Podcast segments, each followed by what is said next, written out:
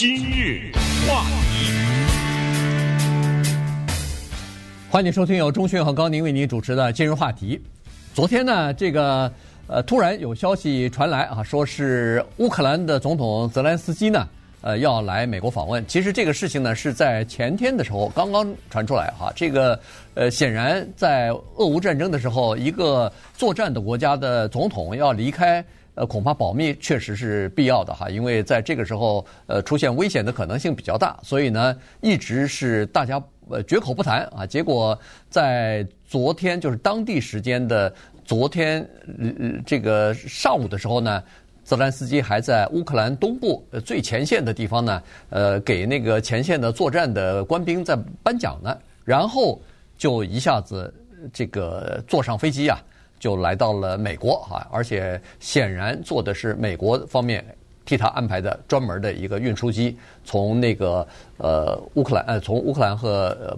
波兰之间的一个地方吧，呃，起飞，然后就直接来到了美国啊。那当然，在美国先是和总统白宫，呃，这个在白宫啊和总统呃拜登啊举行了双边的会谈，然后还发表了一个联合的记者会啊。然后从白宫直接去了呃这个国会山啊，在呃国会呢先和参众两院的两党领袖举行了一个会谈，之后呢就受邀请呢在参众两院的联席会议上。发表了一个二十四分钟的演讲，那么整个的这个情况呢，大概就结束。结束以后，马上就返回呃乌克兰去了，因为前线战火还正猛呢。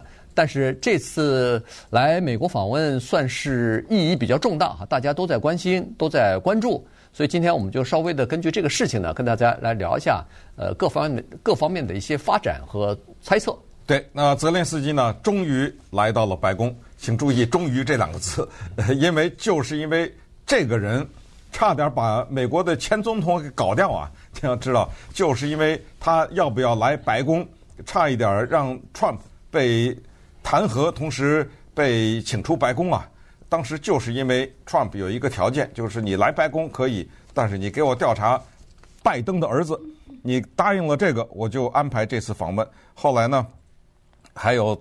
两个人在一起开的这个记者会，呃，当时我记得泽连斯基还开玩笑说：“您这邀请怎么还不发呀？你知道吗？”啊，但是显然他没有如愿以偿啊！就在川普任内呢，他没有能够来到美国和白宫。但是没想到呢，在这个国家打了仗以后，居然在战火纷飞，在他的国家停水、停电、停暖气的情况之下，他来到了白宫。这个里面。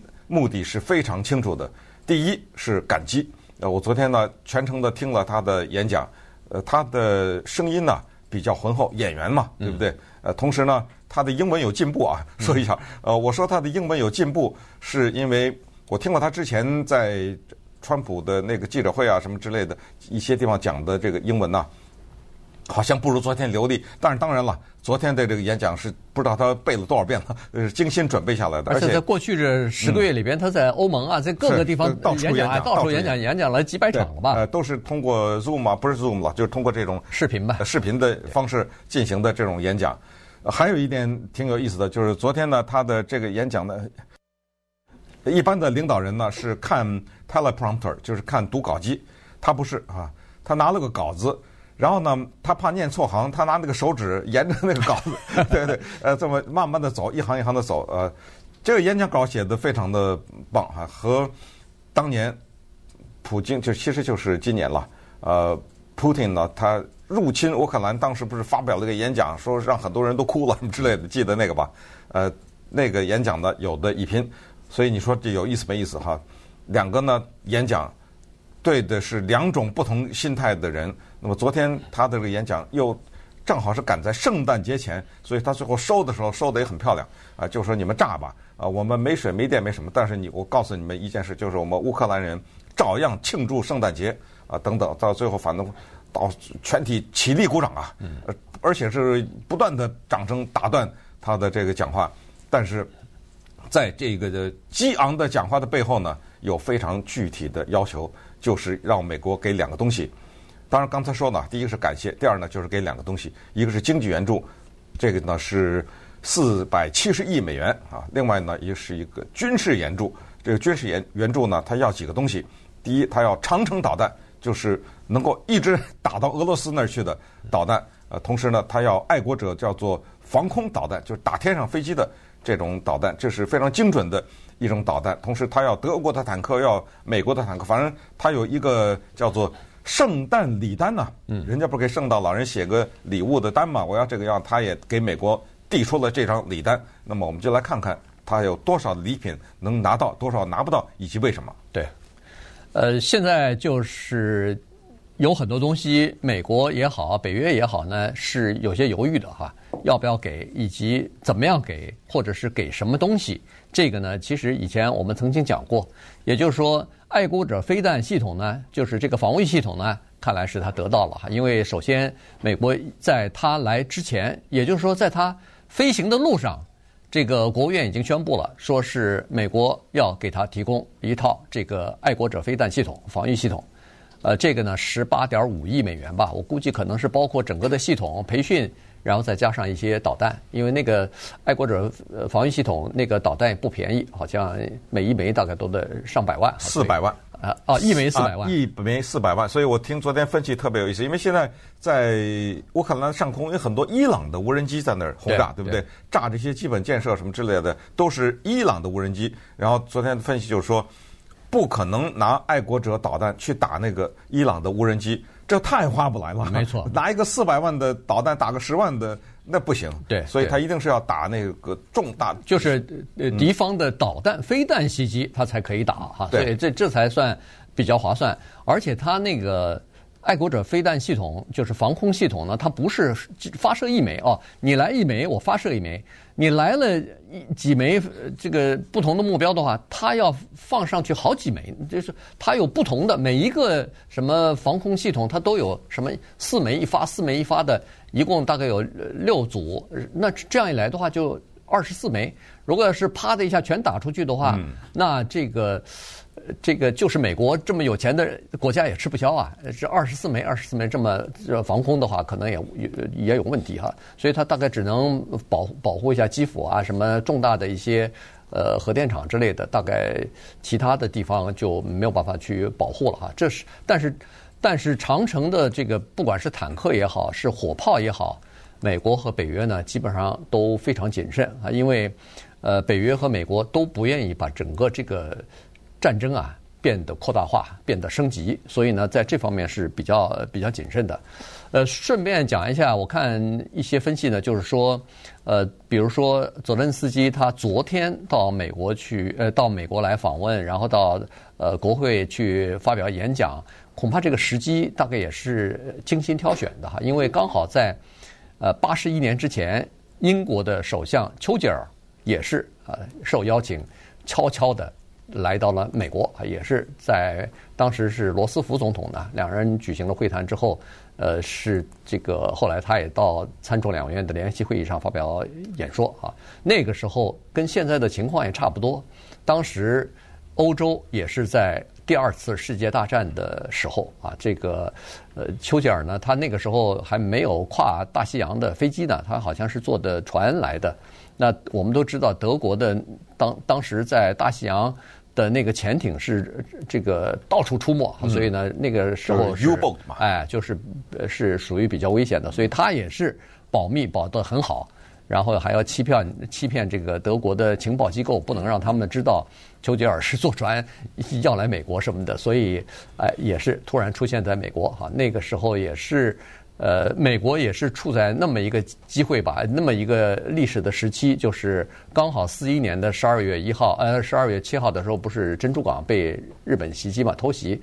那过了，就是可能是丘吉尔是知道了这个消息以后，马上决定要来美国，因为他不想让美国，呃，把这个战场啊，把他的主要的目的，呃，把他主要的力量啊，转到这个对付日本啊，他还是希望美国要把这个主战场和主要的精力。这个集中在欧洲啊，先打了希特勒，然后再转过来对付日本啊，他大概是这样的一个目的。当然后来，呃，根据现在看上去历史的进程，大概也就是这样子。所以，所以这次就有人说，哎呦，这个泽伦斯基可能选的这一天，大概也是让人们回想起想起八十一年前丘吉尔来美国访问的那。我不知道，我说实话，我也不知道多少人能引起这个联想了哈。不过呢，必须得承认，就是在战时呢，在重大的时刻，有一些人在美国国会的演讲，那都是可以说是传世的佳文呐。嗯。呃，丘吉尔那篇演讲，那是永远被人学习的，对不对？在国会的演讲，宋美龄。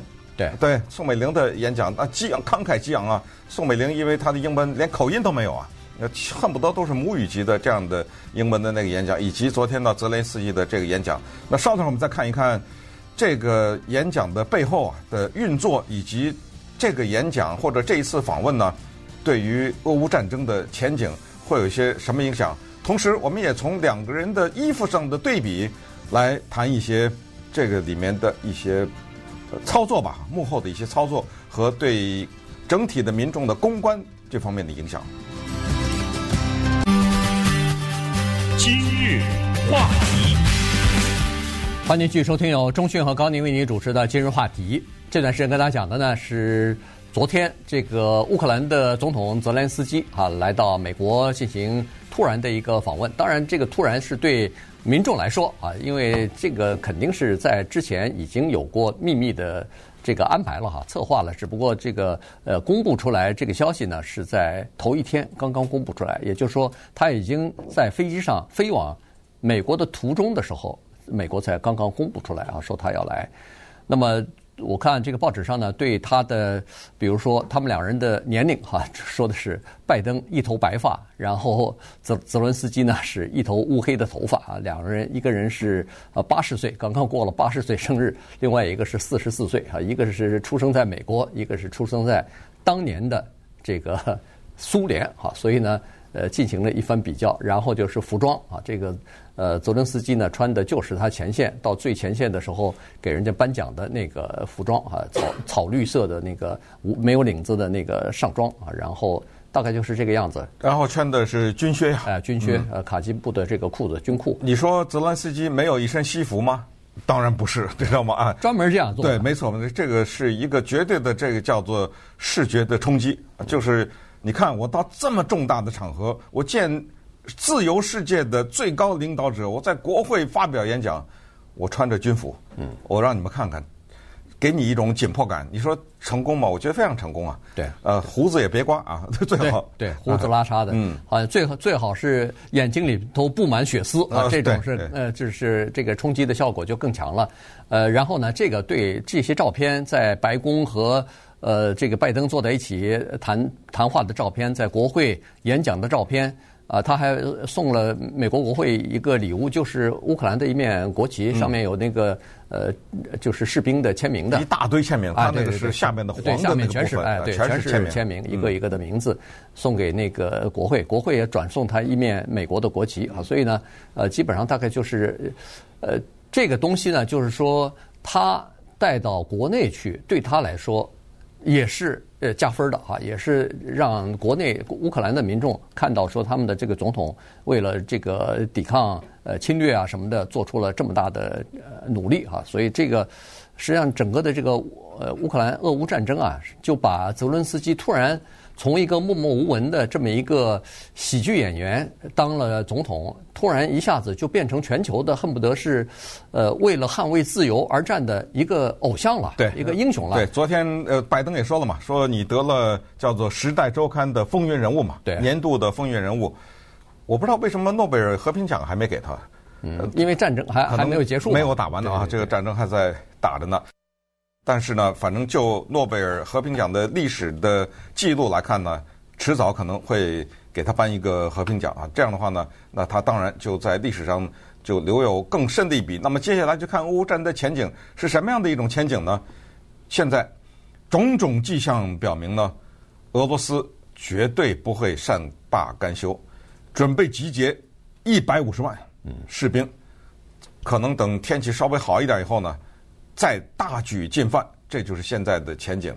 那么对于泽连斯基呢，人们说的他面对的三个选择：第一，就是他要求俄罗斯全部撤军，退回全部的土地，什么克里米亚什么全都还给我，这是第一。第二呢，是维持二零一四年的当时的算是两国，尽管并不是自愿，但是两国达成的这样一个边界。呃，第三个呢，就是。克里米亚我不要了啊，其他的你还给我顿巴斯啊什么之类的。但是据说呢，泽连斯基是不同意的，他不同意二三，他说要还就全都给还给我。那么俄罗斯说我不，我也不同意这个啊。对。同时呢，接下来就是一个叫做外交或者是谈判。这个呢，美国是其实特别希望的，其实北约也是有这个希望，就是希望能够缓解，通过谈判或者停火的方式。俄罗斯呢，现在是这个问题，特别奇怪哈，什么问题呢？他说他弹药不足，这个让我们匪夷所思，而且说是那兵啊，鞋都没有啊，说没有足够的鞋，可能是那儿太冷。你知道这个为什么叫匪夷所思吗？呃，倒退到第二次世界大战的那个时候。一个弹丸之国的日本，或者是一个德国这样的国家，你听说过说他弹药不够吗？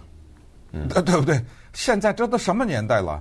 这俄罗斯是什么样的一个国家呀？它是这么一个超级大国，有各种各样的先进的天上飞的、地上跑的什么之类的。他现在告说弹药不足，所以现在的分析是什么呢？是说俄罗斯啊也希望谈判。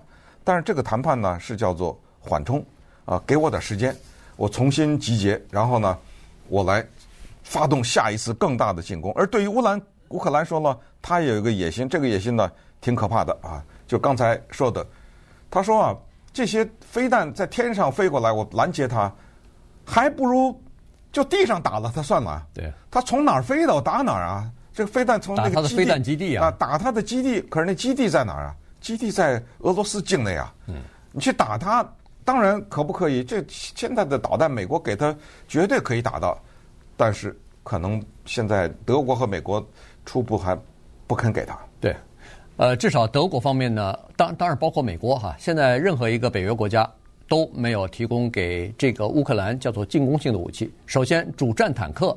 大家都没有提供哈，美国的这个主战坦克没有给他提供，这是著名的 M1 Abrams。对，这个呃，美国说不给，不行，这不能给。那个德国的什么豹式坦克也也没有给，啊，Marder 这两个坦克，对，这两个坦克都没有给。这个乌克兰非常想要，但是德国明确规明确说了三点：第一，我们要跟着美国老大哥啊，美国首先要提供了以后。我们再考虑啊，这是坦克啊，哎，这是坦克。你给你那个 M1 Abrams，哎哎，我就给我的 Leopard，然后我再考虑啊，要不要给？这是第一。第二呢，就是说，呃，我会向俄罗斯提供啊，就是尽可能提供一些援助，但是这个乌克兰提供，哎，乌克兰提供对，但是呢，呃，这个我们绝对不会叫做单独行动啊，不是说我我给你啊，你求我我就给你什么东西，不会啊，这个是叫做协同行动啊，基基本上大概就是呃这种情况。那么再加上你再再考虑说是呃乌克兰说啊，你你把所有的东西都退给我，呃，退还到二零一四年之前的水平。可是问题你在想。俄罗斯这方面，他大概也不太肯退吧？他怎么对他的国民交代？对，没错，没可能啊！这是第一。第二呢，就是说他这次呃，那个在顿巴斯呃，在乌克兰呃东部的这四个州进行了那个呃，就是什么所谓的全民公投什么的，又加入到乌克兰去，呃，加入到俄罗斯去。像这样的东西，你说让他再退回去，可能也比较麻烦啊。所以呢。呃，有人就提出来，原来那个基基辛格或者叫基辛吉，不是提出了一个外交方案，结果被乌克兰人骂嘛？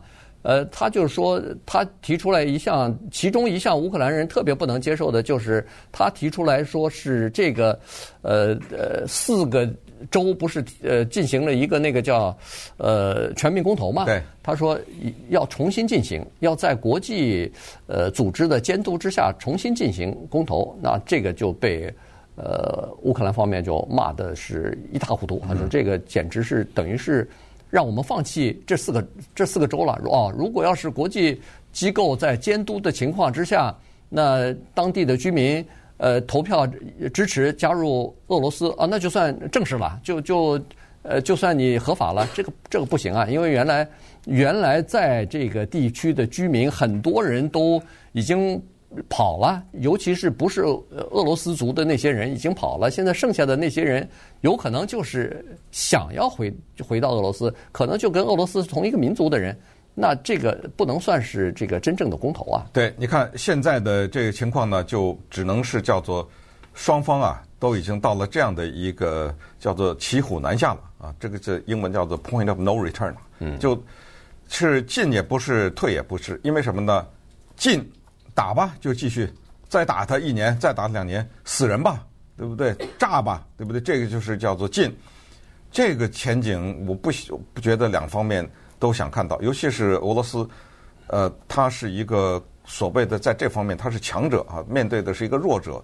如果他再往里搭进去他的年轻的士兵的性命啊什么之类的，我也不觉得他对国内有什么可以交代的。所以，嗯，咱们不用说狗急跳墙这种话，至少他为了迅速的终结这种不断的往里投入资金啊和鲜血的这个，他就会可能下一些比较极端的东西。嗯。但是麻烦的是呢，他面对的不是乌克兰。而是美国和北约，你看这爱国者导弹四百万一个，四百万的我给你，对不对？他怎么办呢？他就会面临着这个。可是呢，当然退是没的，没没得台阶下呀。现在有的时候我们说退，双双方给个台阶什么，现在找不到啊。这个台阶在哪儿？是怎么在什么情况下我就宣布撤军了？因为你宣布撤军，你只能说我成功了，对不对？我获胜了。双方对自己的国内都要有个交代。都说获胜了，那这怎么获胜呢？这你你能能告诉我，在一种什么情况下双方都说自己获胜，而且双方都接受吗？